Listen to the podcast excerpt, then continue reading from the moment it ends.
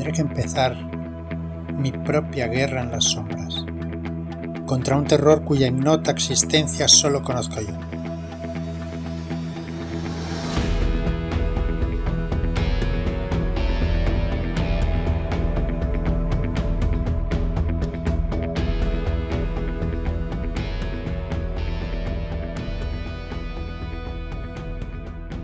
Hola y bienvenidos a Frecuencia Clandestina, vuestro podcast de agentes de la noche aquí en charlas desde Shadowlands. Soy Fran Valverde y como siempre me acompaña aquí cada viernes Enric Muraday. Muy buenas, Enric, ¿qué tal? ¿Qué tal, Fran? Pues muy bien, una semana más que conseguimos evitar a la conspiración vampírica, a ver si conseguimos llegar al 26 de mayo, que es el, objetivo que tenemos, ¿no? Llegaremos, llegaremos, aunque nos persiguen, nos persiguen muy de cerca y bueno, lo podéis ver todo. Dale, dale. No, digo que yo creo que lo que están buscando es algún ejemplar gratuito de, del Drácula Dorsier o algo parecido. Bueno, pues mira, ya que me lo dices así, vamos a dar más detalles ya, porque ya yo creo que ya es hora, quedan dos semanas para el 26 de mayo, la fecha donde se publicó originalmente eh, Drácula de Bram Stoker, la novela de Bram Stoker, y yo creo que bueno, es la razón de la, por la que estamos aquí hablando de esto, la verdad. O sea, estas cosas que, que, bueno, que molan tanto, ¿no? Que, que, una cosa que se publicó hace un montón de años ya, ciento y pico de años, tengo que buscar el año exacto, y que escogimos esa fecha al que se lo pregunte si es casualidad, si no, no, no es casualidad, se escogió esa fecha, además era viernes, y bueno, ya os adelanto, va a haber preventa de Drácula Dossier, con todo lo que podéis ver en shadowlands.es barra Drácula. Acabamos de ponerlo todo, de subir a la web todos los detalles de la preventa completa. Y bueno, la repaso en, dos minutos. Voy a ser muy breve, que si no luego me riñe Álvaro Lomán, está encima de mí diciendo que, que, iba a ser muy breve y podcast de 40 minutos otra vez.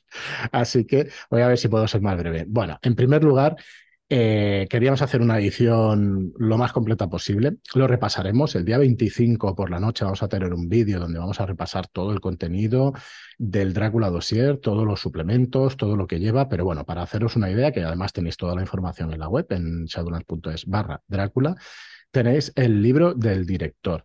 El libro del director de Drácula Dossier es la campaña, la campaña principal, donde, mm, bueno, bueno, ya hablaremos el, jueves porque hay montones de cosas para hablar, pero bueno, son cerca de 400 páginas. Hablo de memoria, así que, y luego tengo que hacer una pequeña fe de ratas del programa anterior. Pero bueno, que sepáis que este Drácula Dossier son 400 páginas del libro del director. Los archivos EDOM, que es un libro donde tenéis un montón de aventuras, si no me equivoco, ocho aventuras de, que, que tienen relación también con el Drácula Dossier. Así que un montón de material, 160 páginas en la edición original, más o menos. Serán algunas más en nuestra edición, porque hemos cambiado, vamos a cambiar algo de la maquetación para ser más claro. Tenemos el Drácula no censurado, que es la novela de Bram Stoker con los añadidos de Kenneth Hyde y Gareth Ryder Hanrahan, que también pasa de las 400 páginas, el libro original. Tenemos el manual de campo Edom, ¿vale? Que ya explicaremos también lo que es, que es un libro también aparte. Y tenemos La leyenda de Drácula, una recopilación de muchísimas de las obras basadas en Drácula y escrito por Kenneth Hyde. O sea que vamos a sacar los cinco libros en una edición, iba a decir de lujo, ¿no? Una edición completa y preciosa eh, en caja donde van a ir estos cinco libros. Eh, ¿Qué tamaños van a ser? Van a ser dos tapaduras, dos tamaños letter, dos libros tamaño letter. La caja es el tamaño un poquitito más grande, unos milímetros más grandes que la piel de toro, 1936. Y dentro de la caja va a haber los dos libros en letter de el Drácula Dossier, el libro del director y de los archivos EDOM. Y luego los otros tres libros van a ir a un tamaño de 15 por 23 centímetros, que va a ser, este, va a inaugurar nuestro tercer formato. Sabéis que tenemos formato letter en Shadowlands, tenemos formato carpino, 17 por 24, y ahora vamos a inaugurar el 15 por 23, que es el tamaño de las novelas de Red Key Books. Entonces eh, van a estar las tres, los tres libros, el Drácula no censurado, el manual de Campo Edom y la leyenda de Drácula en, esos, eh, en ese tamaño más pequeño. Pero va a ir todo dentro de la caja. Y ya hemos hecho el estudio y la verdad es que va a quedar una caja completa, completa. Ya lo veréis en fotos y en otros mockups que iremos, que iremos lanzando. Y nada, de aquí a dos semanas nos vemos con muchos más detalles, ¿vale? Pero ya queríamos, pues bueno, que supierais ya cómo va a salir la edición, cómo va a ser y, y bueno, que tengáis los detalles. Así que eh, me enrollo más, porque es que podríamos estar media hora con esto tranquilamente. Pero ahora te estás enrollando lo que realmente la gente quiere, que es saber qué, vais a sacar. O sea que, como resumen, todo encaja. Mm. E, entiendo, te voy a hacer pregunta que me imagino que los oyentes nos están eh, a lo mejor están haciendo. Eh, habrá más modalidades de compra, quiero decir. Eh, quien no quiera la caja, vale, vale. Con eso ya lo dicho Se puede comprar por separado sin ningún problema. Lo único que no puedes comprar por separado es la caja suelta, digamos. Correcto.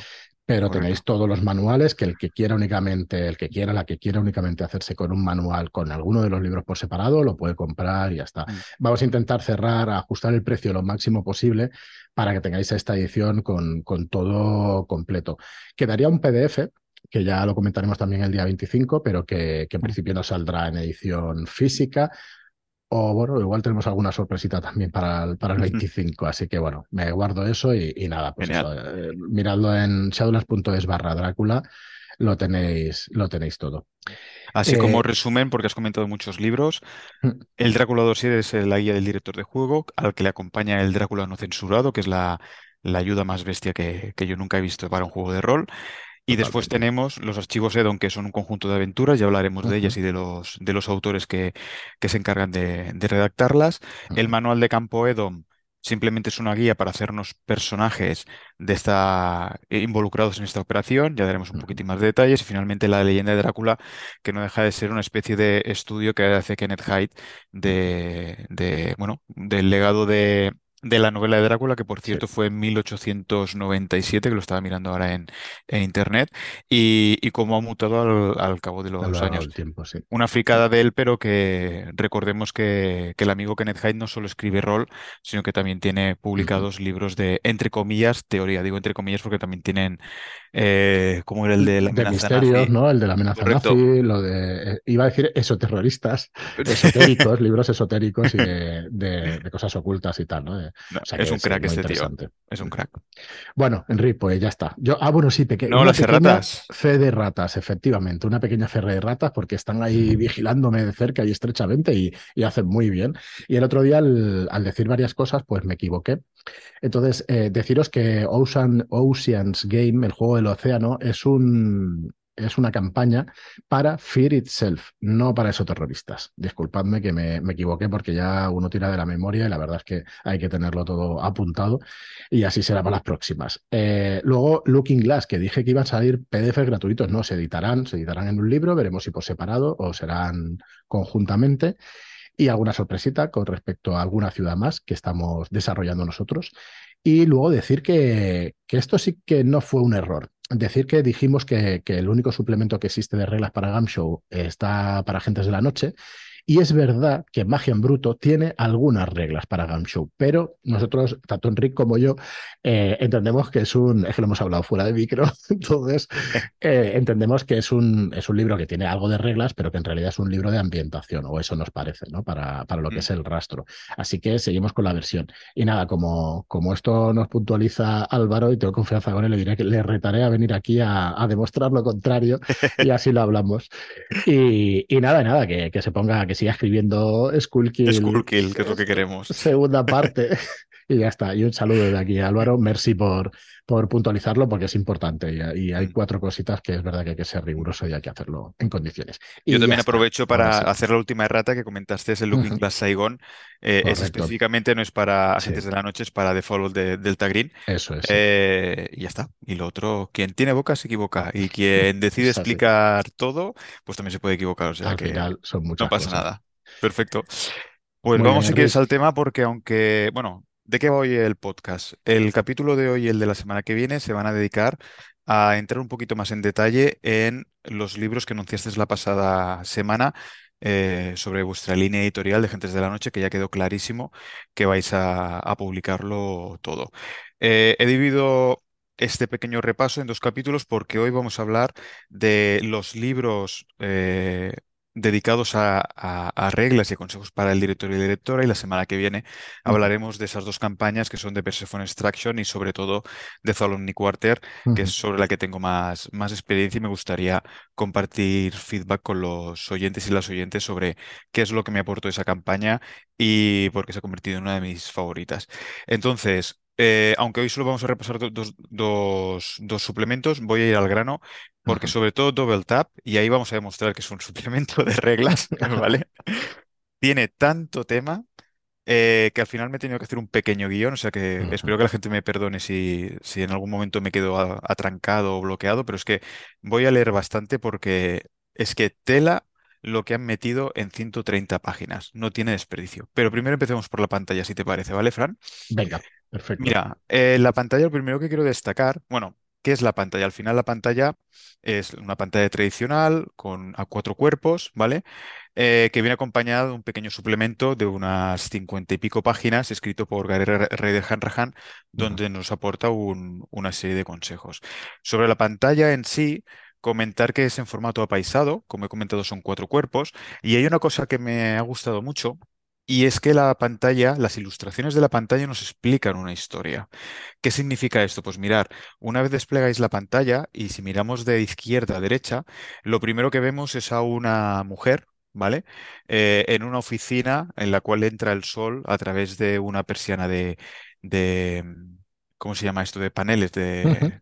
¿Sabes? las estas que tienen. De láminas. ¿Cómo se llaman? De láminas, sí. De láminas, tipo, bueno, la, imagen icónica de cualquier película de detectives, ¿no? El, sol entrando a través de esas persianas y, bañándolo todo.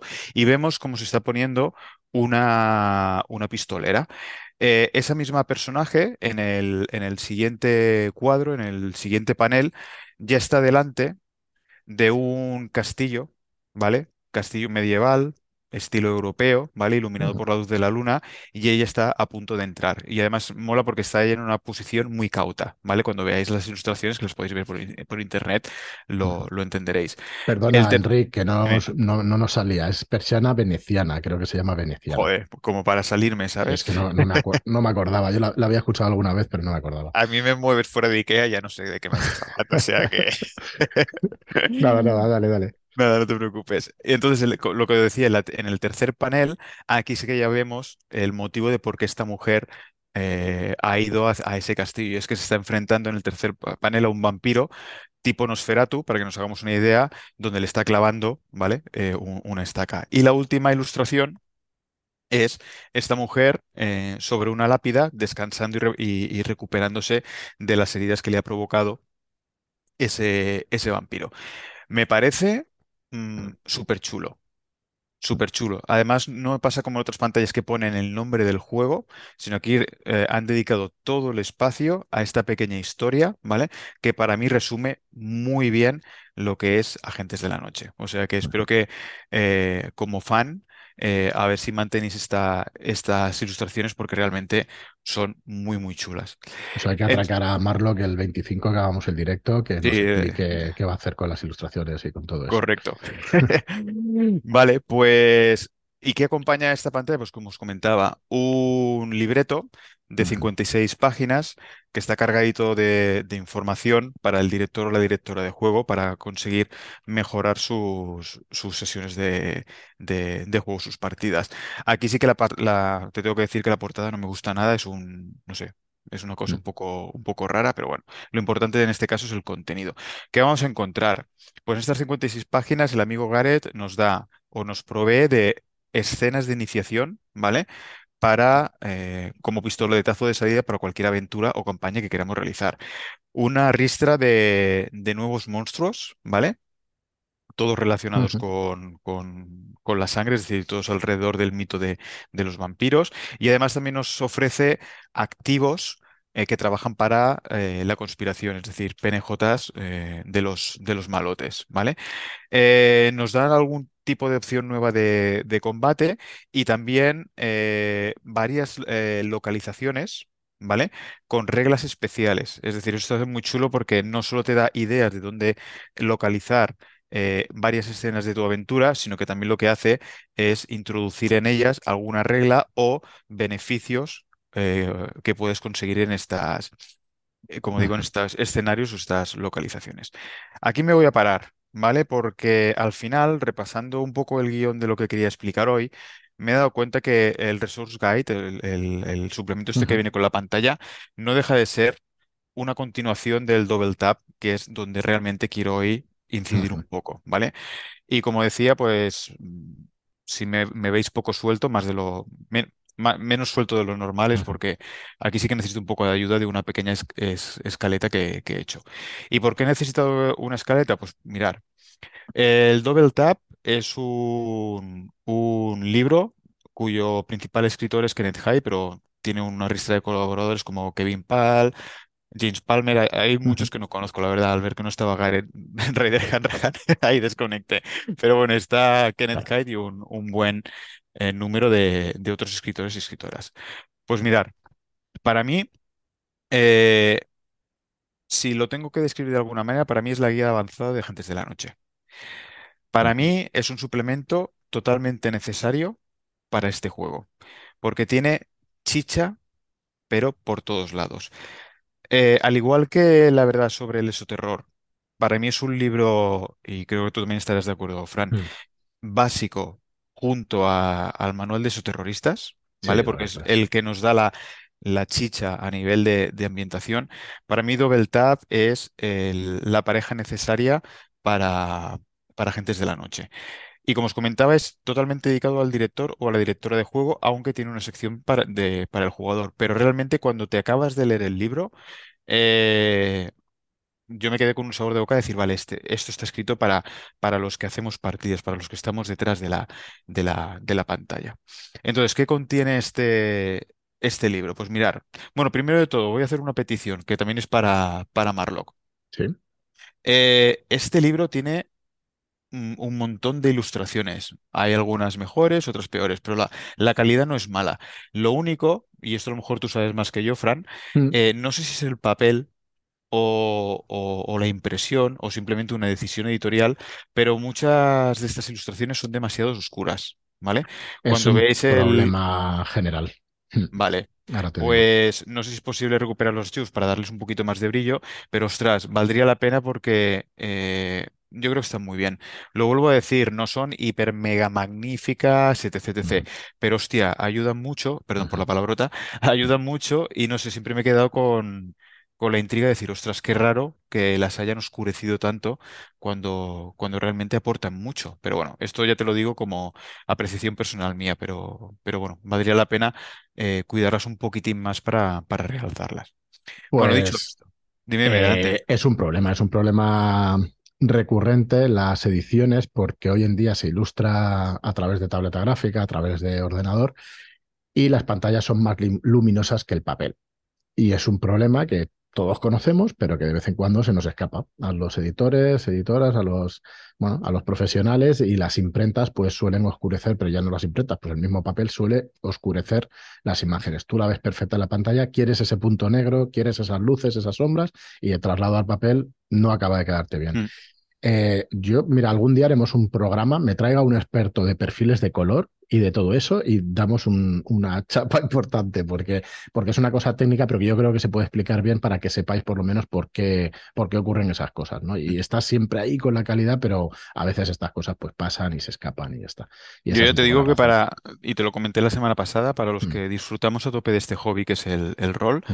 el poder conocer cosillas de, de lo que pasa por detrás de la publicación de un libro, hostia, a mí me molaría, o sea que estaría... pues yo me traigo un día a Pera, Pera La Regula, que es un magnífico fotógrafo y además es muy técnico y nos puede explicar exactamente el rango dinámico del papel, mm. por qué no cabe lo mismo que vemos una pantalla en un, en un papel y todo eso y, yo creo que es muy interesante, pero bueno, un día lo traigo pues menos mal que he hecho una petición sencilla, madre mía, en lo que ha derivado, ¿sabes? Pero bueno, está guay. Bueno, yo lo sé por un poco de formación de fotografía y todo eso, mm. pero, pero sí que es verdad que, vale la pena explicarlo para que la gente por lo menos sepa, que nos escucha, el por qué pasan mm. estas cosas, ¿no? Que parece todo, bueno, no sé qué parece, pero igual se piensa uno que es sencillo y, hombre, no, es, no, no lo es tanto, no lo es tanto. Eso sí, perfecto.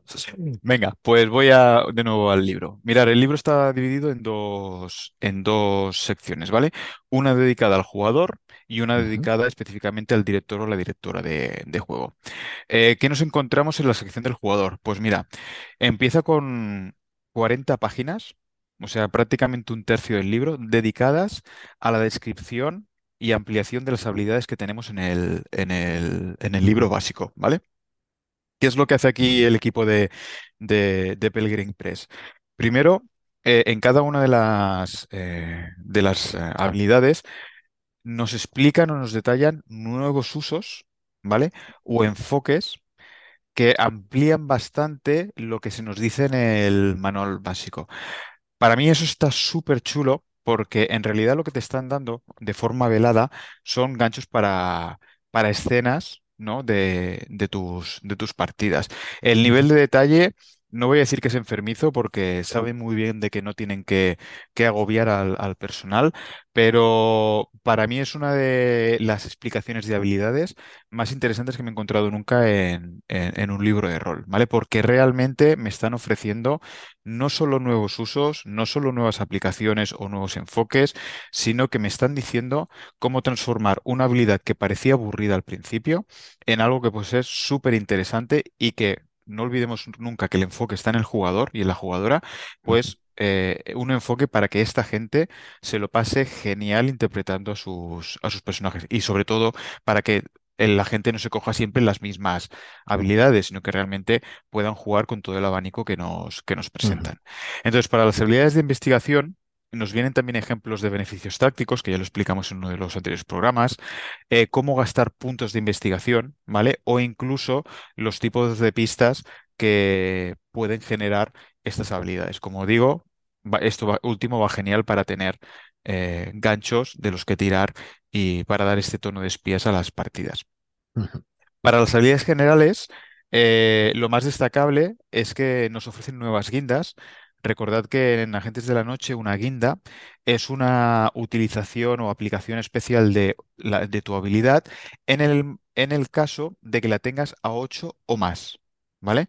Si tienes una habilidad a 8 o más, tienes una forma especial de utilizarla que otros personajes no, no tienen.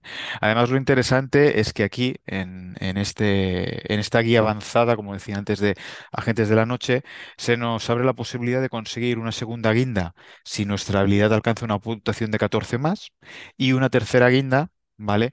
Si conseguimos una habilidad a 20 puntos o más. Al final esto, el poder añadir guindas, No, lo que busca, entiendo yo, a nivel narrativo, es que nuestros personajes se vayan pareciendo más a los que vemos en las películas, a James Bond, a Jason Bourne, a, eh, no sé, a toda esta, a Sí, toda sí, sí. esta gente, ¿vale? Después que tenemos, siguiendo aún en la sección del jugador, pues tenemos, eh, yo lo he traducido como trucos del oficio del espionaje, ¿vale?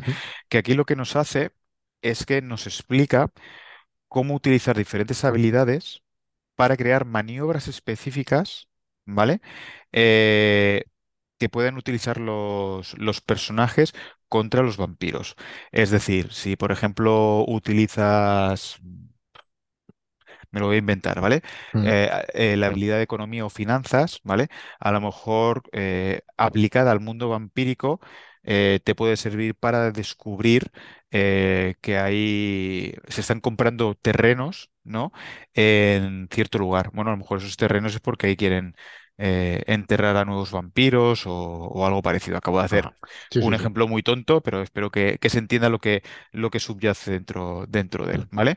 Eh, lo vuelvo a decir, esto se puede leer un personaje, perdón, un jugador o una jugadora y, y entender más sobre sus habilidades, pero ostras, para la persona que está detrás de la pantalla, vuelven a ser semillas y ganchos de, de- Claro. de aventura.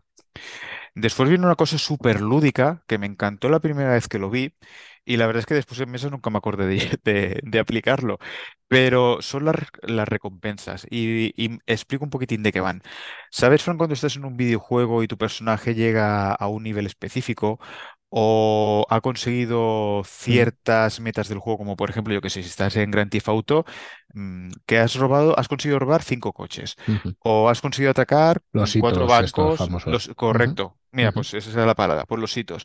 Pues aquí lo que nos da eh, este suplemento es una guía de cómo crear hitos a los Ah, cuales. Una vez los personajes los eh, consigan superar, pues puedan eh, tener algún tipo de recompensa. En este caso, la recompensa normalmente eh, se centra en algo muy útil, que es la regeneración de puntos de habilidades generales que aunque ya Pues explicamos en, ant- en antiguo- en anteriores episodios de que en este juego la recuperación de puntos de habilidades generales es un poco más rápida que en el rastro, por ejemplo, Ujú, se, hace- se asemeja más a la de esos terroristas, pero incluso diría que es más rápida, pues gracias a estos hitos eh, no solo motivas más a tus jugadores y a tus jugadoras, sino que eh, tienen una les añades una mecánica que al final va en su, en su beneficio. Equipo, que no lo comenté en su momento. Agentes de la Noche, el libro básico, tiene un capítulo muy extenso hablando de las herramientas típicas del oficio de espía. Vale la pena leerlo eh, porque, como siempre he dicho, Kenneth Haidt es un, es un, bueno, un fanático de, de, la documentación, etc, etc. Y realmente es un capítulo que, como mínimo, no aburre.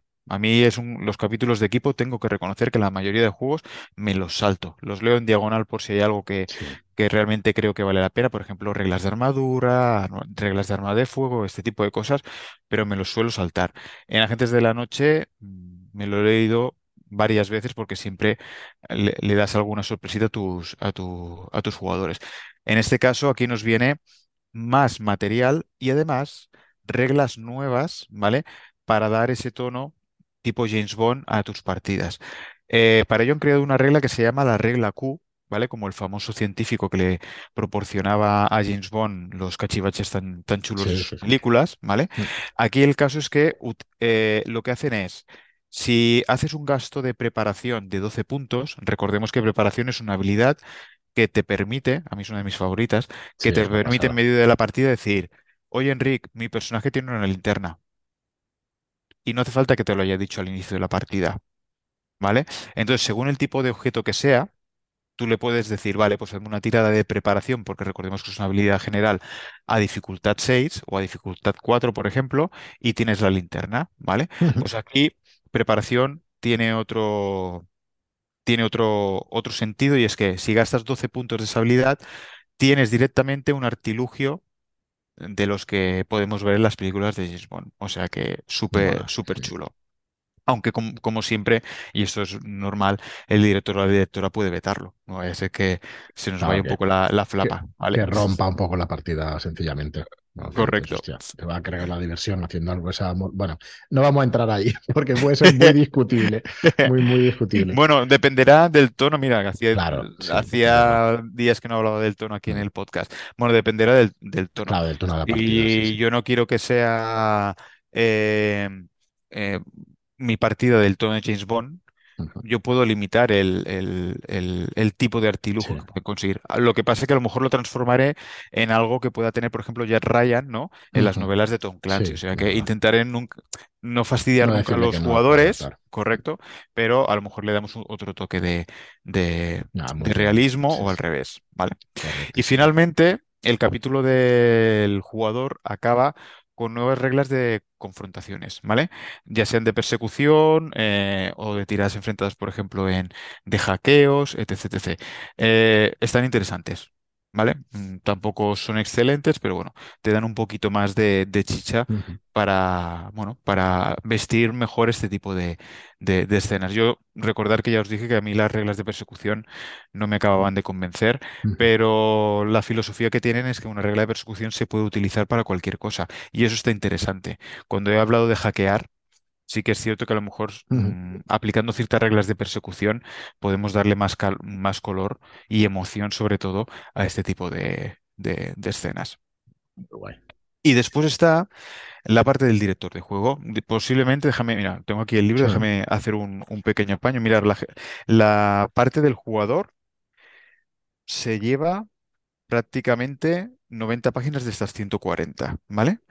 ¿Qué es lo que tenemos en el, en el resto? Vale. Pues el resto tenemos, primero de todo, eh, una galería de PNJs.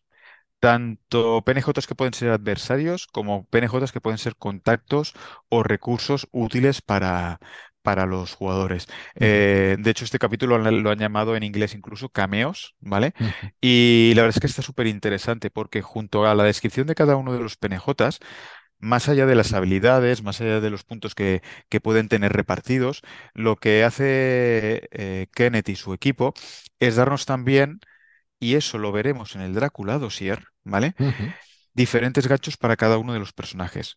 Queremos que este pirata informático que acaba de, de aparecer en el restaurante sea cómplice de la conspiración, pues te dan varias pistas. ¿Quieres que no sea de la conspiración y que pueda ser un recurso, un activo eh, valioso para los jugadores, pues aquí te describen cómo introducir y qué es lo que puede aportar este PNJ a, nuestro grupo de, jugadores.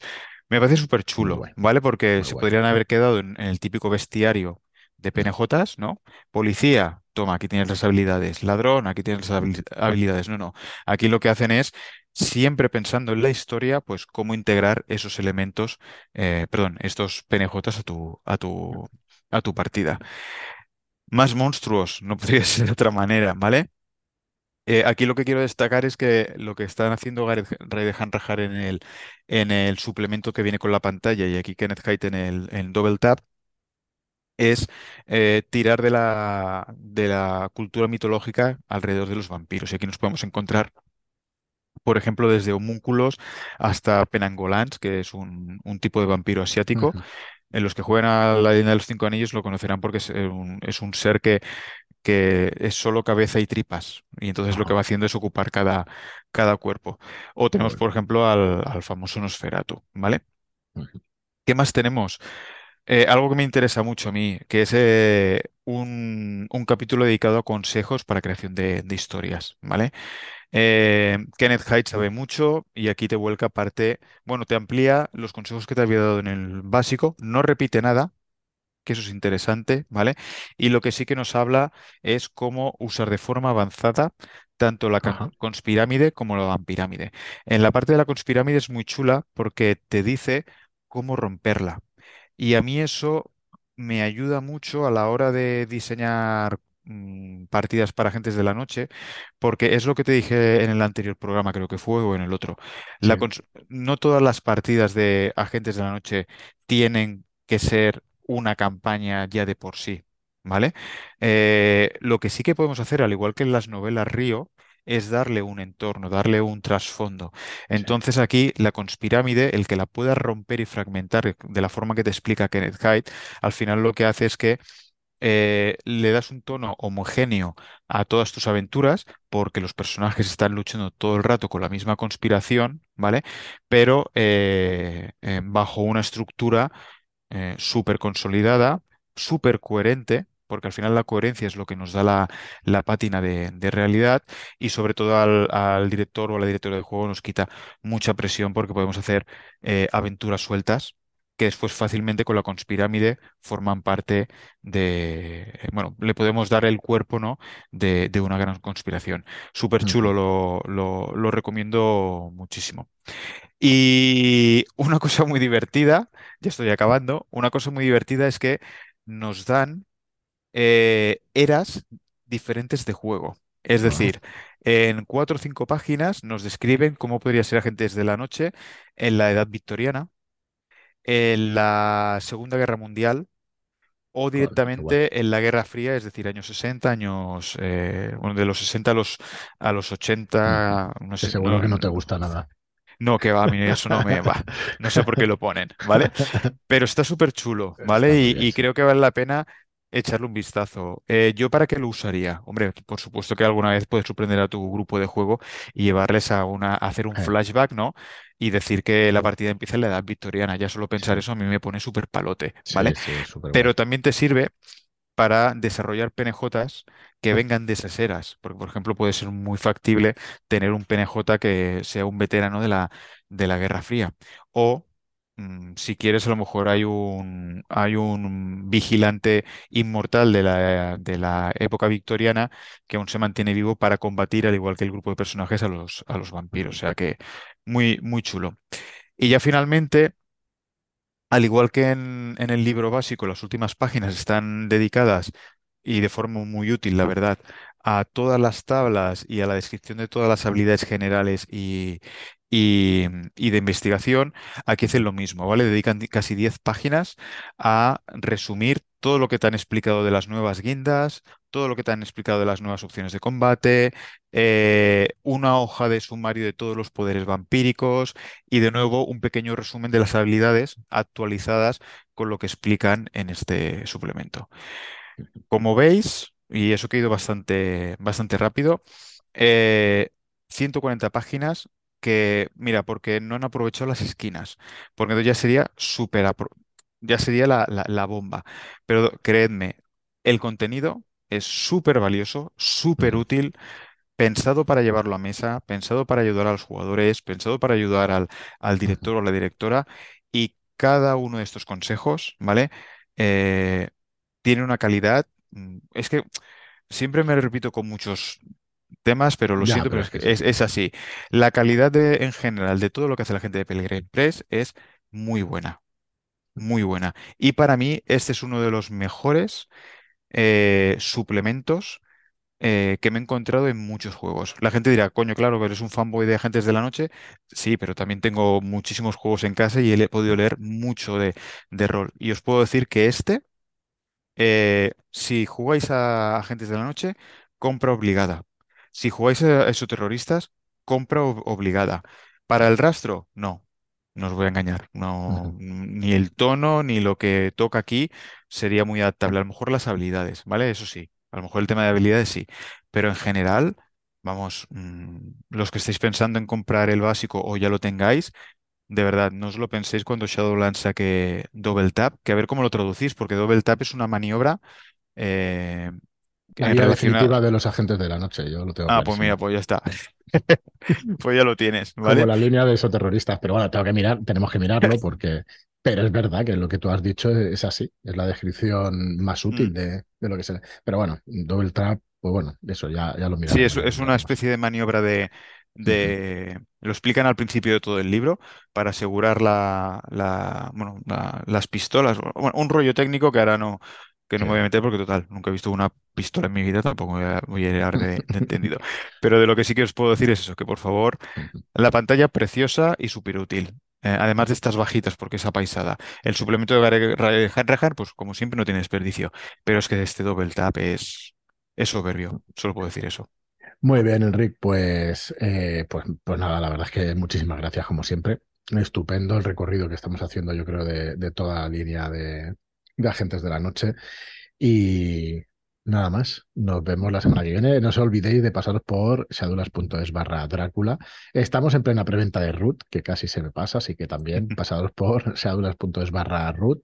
Muy contentos con, con el recibimiento del juego, la verdad, un juego precioso de de aventuras en el bosque y echarle un vistazo. Y bueno, y todos los detalles ya de la preventa del 26 de mayo de Drácula Dossier y estamos trabajando a tope. Ya iremos informando la semana que viene. También os diré los tiempos, os diré el tema de, algunas traducciones, de cómo está siendo pues el proceso editorial, porque bueno, porque es un producto especial y sobre todo el día 25 por la noche en el directo de YouTube presentando el Drácula Dossier, pues todos los detalles. Nada más, shadowlands.es barra Drácula y nada, Enrique, muchísimas gracias y hasta el siguiente programa de Frecuencia Clandestina. Pues cerramos la frecuencia de hoy y la semana que viene al detallar las aventuras.